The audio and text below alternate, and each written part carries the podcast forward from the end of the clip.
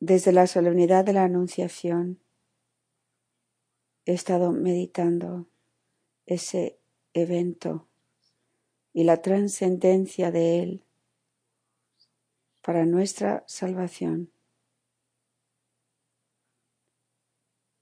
Y el Señor me ha tenido meditando el hecho que Él que es todopoderoso, que es todo, que todo lo conoce, el creador del universo, nos pide, o le pide a María, perdón, que participe en la, el cargo más grande que es la salvación del mundo. Después, Él espera para que ella le dé su permiso. Piensen en esto, que Dios Todopoderoso, el Creador, pregunta y después espera para que le den el permiso. Podemos ver esto ocurriendo en todo, a lo largo de toda la historia de la salvación. Dios ha entregado, nos ha entregado el mundo. Y para que Él pueda obrar, Él suplica y espera para tener el permiso de sus criaturas para que le dejen entrar.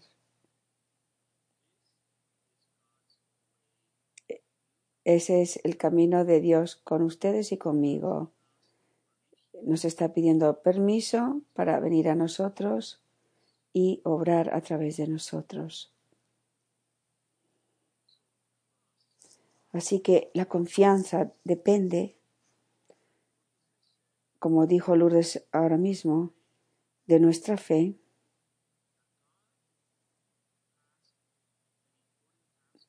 que Dios tiene, la fe de que Dios tiene una, un encargo importante de mí y me está pidiendo permiso para orar en mí. Pero también significa que tenemos que estar atentos para darle ese permiso, ese consentimiento, incluso cuando va en contra de lo que estamos esperando o deseamos. Porque las palabras de Dios a menudo no son lo que nuestras expectativas naturales son. No es suficiente desear que Dios esté de acuerdo con nosotros para sanarnos o darnos lo que nosotros queremos, que el Dios benefactor. De hecho, Él es un, él es un benefactor, pero no es suficiente. Por lo tanto, cuando oramos, todos esperamos y decimos que confiamos de que Dios va a hacer su obra.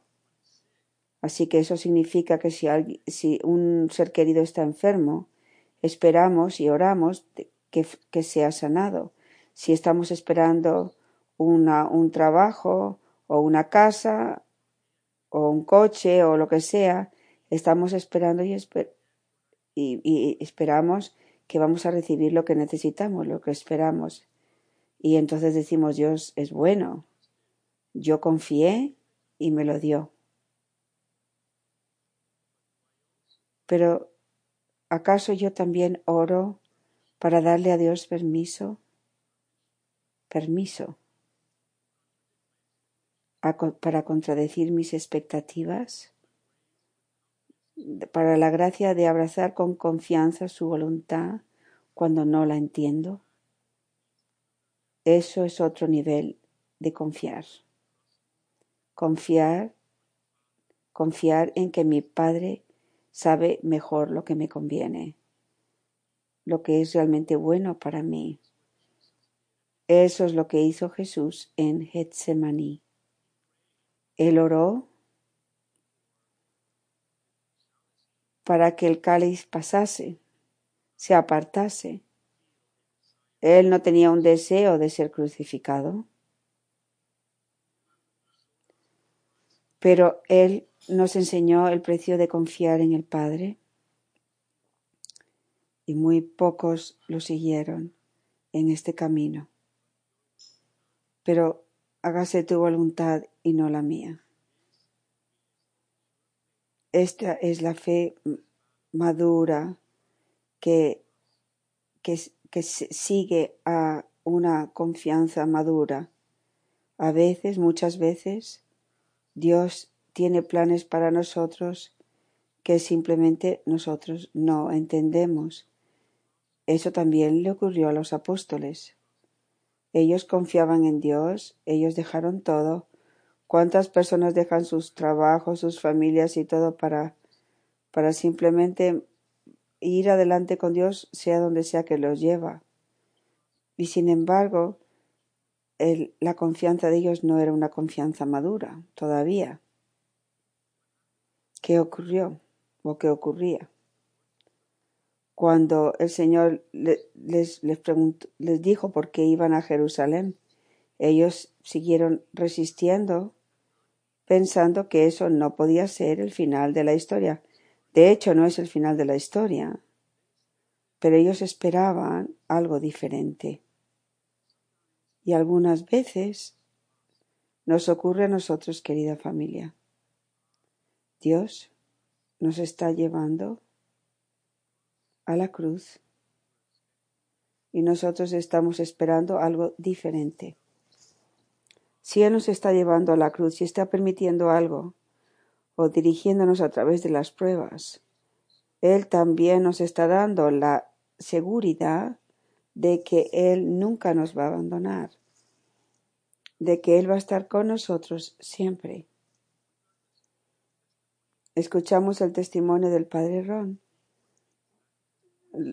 Lo que yo creo que hace ese testimonio tan poderoso es que estaba apoyado por el testimonio de su sufrimiento, esa terrible enfermedad de la piel, y que él siguió, que él siguió confiando él no quería eso y, el Señor no se lo quitó rápidamente. Él tuvo que llevarlo durante bastante tiempo y lo bendijo y él lo entendió. Y eso es lo que hace ese testimonio de confiar en Dios tan real. Todo esto significa que no es suficiente uh, uh, obedecer los mandamientos que, es, que eso sería vivir por la ley. El Señor Jesús vino por algo mucho mayor. Cristo nos ha dado al Espíritu Santo para que nosotros podamos ver y desear y desear y actuar siendo uno con su corazón. Eso significa que Dios quiere una relación personal con nosotros y quiere dirigirnos personalmente en todas las decisiones que tomamos, incluyendo aquellas de nuestra vida cotidiana. Así que no es una cosa, una cosa de una vez, yo, Jesús, yo me consagro a ti, Jesús, yo confío en ti. Tiene que ser seguido de estar de una búsqueda, de un escuchar, de estar atentos. El Señor quiere darnos sus planes, sus deseos, su amor. A menudo nosotros somos tentados con una pereza espiritual. Por ejemplo, yo puedo pensar que si Dios quiere algo de mí, Él sabe dónde encontrarme.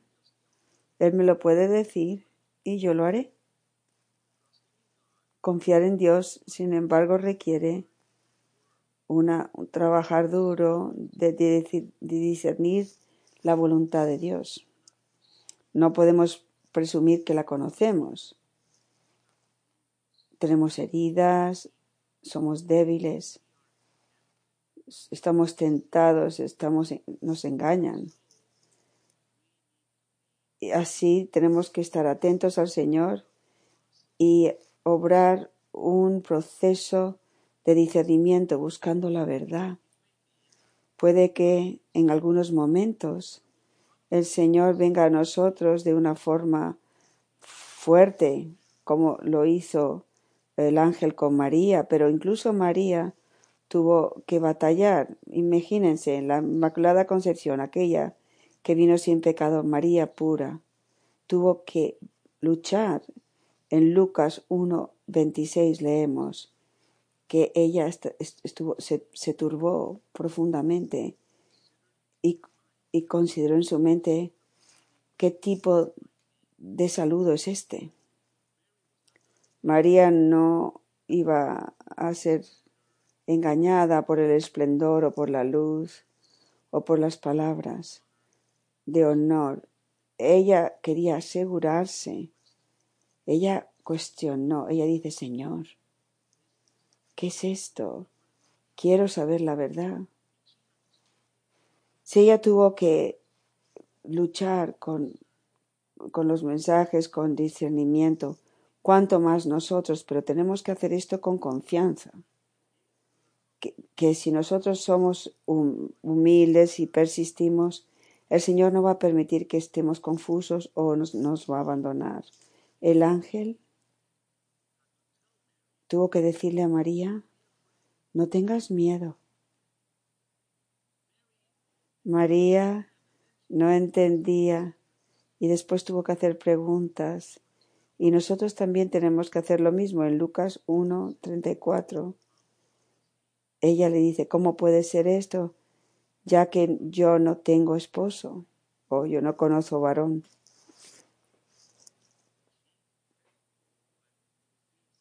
Ella sentía que lo que lo que decía tenía no cuadraba con lo que me había dicho antes, así que explícame esto, por favor.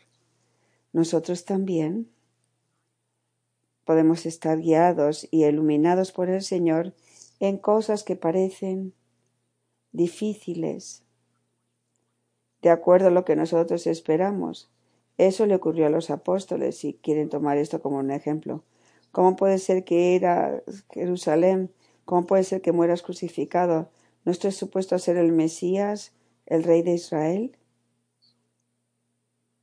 Así que tú morir en la cruz humillado no parece lógico para mí, no entiendo.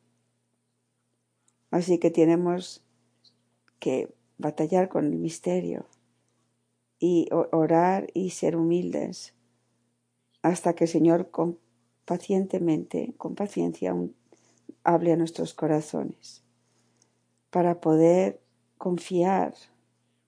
María tuvo que continuar escuchando a Dios. porque Al final de la visitación, o de la anunciación del ángel. Lucas nos dice, el ángel se marchó, el ángel se fue. Y eso es muy importante porque María no tuvo al ángel con ella para decirle todo el tiempo lo que tenía que hacer. De ahí en adelante, ella tuvo que escuchar a Dios en el silencio, el movimiento del Espíritu en su corazón. y el ángel le había dado información sobre Isabel, que estaba encinta. Pero el, ángel no le dijo lo que tenía que hacer, pero María tuvo que discernir eso. Y después, movida por el Espíritu, ella hizo lo que era definitivamente lo más difícil. María no se quedó con la con el miedo, la ansiedad, lo que, con el pensamiento que van a pensar eso cuando yo vuelva es un viaje peligroso, mejor me quedo, tranquila, todas esas cosas que vienen en contra de nosotros. María tuvo que batallar con todo eso y ella se movió en el espíritu para hacer lo que era más difícil. Ella confió porque su amor la consumía y ella estaba atenta al Señor porque no tenía apegos, no tenía un plan personal, no tenía distracciones que interferían. Ella estaba centrada en el Señor.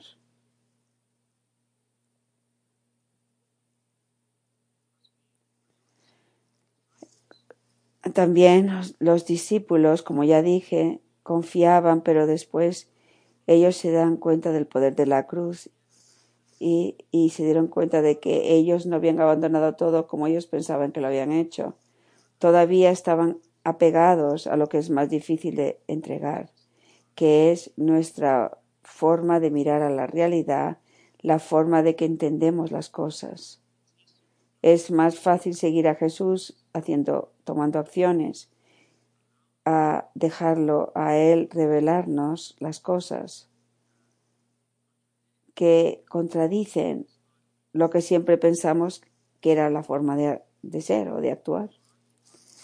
Pero si nuestra prioridad no es escuchar a Dios, si nosotros no esperamos que Él hable, de hecho, si no, no, no nos mantenemos en oración buscando y esperando en el Señor, entonces vamos a estar distraídos y vamos a ser guiados por otras voces que mi querida familia es tan fácil. Yo puedo tomar la resolución, yo confío que el Señor me ha dicho que pase tantas, un, un tiempo X en oración cada día. Y cuando llega el tiempo de oración, yo digo, bueno, realmente estoy muy cansado y realmente me merezco un, me merezco un descanso y, o, esta televisión que quiero ver o este, esta revista que quiero mirar o, y, yo tomo esta resolución y contablemente no estoy haciendo nada malo. Pero no estoy atento al Señor no estoy siendo disciplinado. La vida cristiana el camino de la vida cristiana es amor es la disciplina. Yo admiro a María cada mañana el amor en su vida tiene que tener la disciplina de levantar a los niños y llevar a John, a Paul, a Juan Pablo, al colegio. Y ella no puede decir un día, bueno, yo realmente estoy muy cansada y no me voy a levantar. Y entonces, ¿qué va a pasar con los niños? En ese caso es, es algo obvio, pero es lo mismo con, con nosotros en cada cosa que el Señor nos ha pedido que hagamos. La carne es débil. Y nosotros podemos, en cierto modo, reconstruir nuestro, nuestro plan y pensar que seguimos, somos buenas personas y simplemente estamos quedándonos cortos. Es, no, es, es algo que se nota en el Evangelio de Mateo, en el último juicio, el juicio final, perdón. Eh, los que son condenados dirán, ¿dónde te vimos hambrientos? Y así consecutivamente. ¿Cuándo te vimos hambrientos? Ellos, cuando estaban vivos en esta tierra, no respondieron a Dios porque no le veían como ellos esperaban verlo y porque no lo vieron como ellos esperaban verlo, porque no, no, no estaban atentos, no estaban buscando al Señor como una prioridad. Eh, ellos, como nos puede pasar a todos nosotros, fueron arrastrados por la lógica de la cultura, la normalidad del entorno, del medio ambiente, de todo lo que todo el mundo está haciendo, de la forma que el mundo ve al mundo, que la mayoría ve al mundo. Así que cuando te vimos hambriento, como si no supiéramos lo que está ocurriendo en el mundo, pero no pensamos que es nuestra responsabilidad. Cuando nosotros muramos, yo creo que cuando nosotros vamos a estar asombrados de ver cuánto, cuánto Dios quería entregarnos, cuánto Él quería atraernos a su corazón, pero simplemente nosotros no lo vimos pensamos que estábamos confiando en Dios, pero fallamos en buscar con todo nuestro corazón su voluntad. El resultado es que eh, el entendimiento de la voluntad de Dios fue distorsionado, mitigado. Justificamos nuestra forma de pensar y nuestro estilo de vida. No somos mala gente. Podemos seguir los mandamientos, pero, pero no le permitimos a Dios llevarnos donde Él quería que estuviésemos. Si nuestro entendimiento de la voluntad de Dios está limitado o de en cierta forma distorsionado, entonces nuestra confianza va a ser limitado y distorsionado igualmente. Solo podemos confiar siempre y cuando podamos ver y entender lo que Dios nos está entregando o de lo que nos está haciendo responsables y tenemos entonces la fe de responder. En la, en la historia del Evangelio del hombre rico y Lázaro, el hombre rico va al infierno no por hacer algo mal, hacerle algo mal a Lázaro, hacerle algo malo a Lázaro, pero solo por haberlo ignorado en la gran necesidad que él tenía. Él estaba teniendo sus, sus, comidas agradables, él estaba atado a su ropa, a sus ropajes, sus vestiduras púrpuras, pues realmente no hay nada malo en eso, ¿verdad? Pero Lázaro estaba suplicando a su lado. Y él era totalmente um, indiferente a él. No veía lo que Dios le estaba entregando. Dios le estaba encargando de ese hombre pobre que estaba necesitado. Y Lázaro, Lázaro fue al cielo y el hombre rico no fue. Él fue invitado a tener la gracia, el privilegio de servir a Dios, de encontrar a Dios en ese pobre hombre. Pero él no confió. Y eh, sobre todo no se dio cuenta que no estaba confiando, simplemente eh, era indiferente. Todos podemos interpretar el Evangelio de forma ciega por nuestro propio modo de pensar, por nuestros propios intereses y nuestros apegos. Un signo de que estamos fuera de desencaminados. Es cuando nosotros justificamos nuestras acciones diciendo, pero no hay nada malo en esto. Nada malo en gastar mi dinero de esta forma o mi tiempo, mis pensamientos de esta forma. En vez de esto, el Señor nos está invitando a, a, preguntarle, ¿qué es lo que tú quieres? cuál es la mejor manera en la que tú quieres que yo gaste mi dinero. No hay nada malo en esto, pero ¿es, ¿es, esto acaso lo que le da a Dios la máxima gloria? Si nosotros solo nos consolamos diciéndonos que no hay nada malo esto, nosotros estamos bloqueando lo que Dios quiere entregarnos y de hecho entonces no estamos realmente confiando.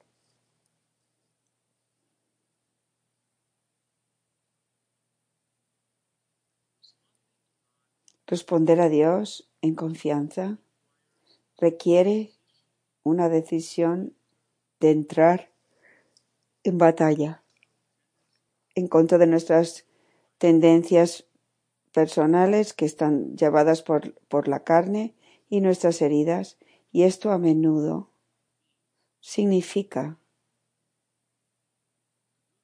que hacer lo que es más difícil para nosotros solo puede ser hecho si nosotros amamos a Dios con todo nuestro ser. Tenemos que permitirle a Dios que, que limpie y traspase nuestros corazones, que los haga nuevos. Porque nuestros corazones están endurecidos, necesitamos redención, no estamos bien. El Señor quiere darnos una mente transformada, que va a tener autoridad sobre nuestra carne. En Romanos 12, Pablo nos dice, yo, yo apelo a ustedes por la misericordia de Dios que presenten sus cuerpos como un sacrificio vivo, un santo y aceptable a Dios, que es nuestra adoración espiritual, es ofrecernos como almas víctimas, no nos conformemos a este mundo pero seamos transformados por la renovación de nuestras mentes para que podamos probar lo que es la voluntad del Padre de Dios. Si nosotros no hacemos esto, no vamos a conocer la voluntad de Dios y dar testimonio de, de ella, lo que es bueno, lo que es aceptable y perfecto. Solo es a través de un proceso y esto es un proyecto de toda una vida. Yo puedo tenerlo en cierto modo, pero no quiero conformarme a esto. Señor, dame más. Quiero seguir eh, transformando mi mente, hacer lo que es más difícil, amarte más, para que tú puedas tener mayor autoridad sobre mí, yo pueda tener mayor autoridad sobre mis pensamientos, mi tiempo, mis, uh, mi abundancia y todo lo demás. Hay momentos en que tenemos la tentación de correr, alejarnos de la voluntad de Dios y después pretendemos que no lo estamos haciendo porque cubri cubrimos esto con excusas piadosas. Todos sabemos de esto yo no voy a hacer esto porque realmente creo que Dios quiere que haga algo diferente. Y yo me invento esto en un momento sin ningún discernimiento. Nosotros podemos engañarnos fácilmente de esta manera.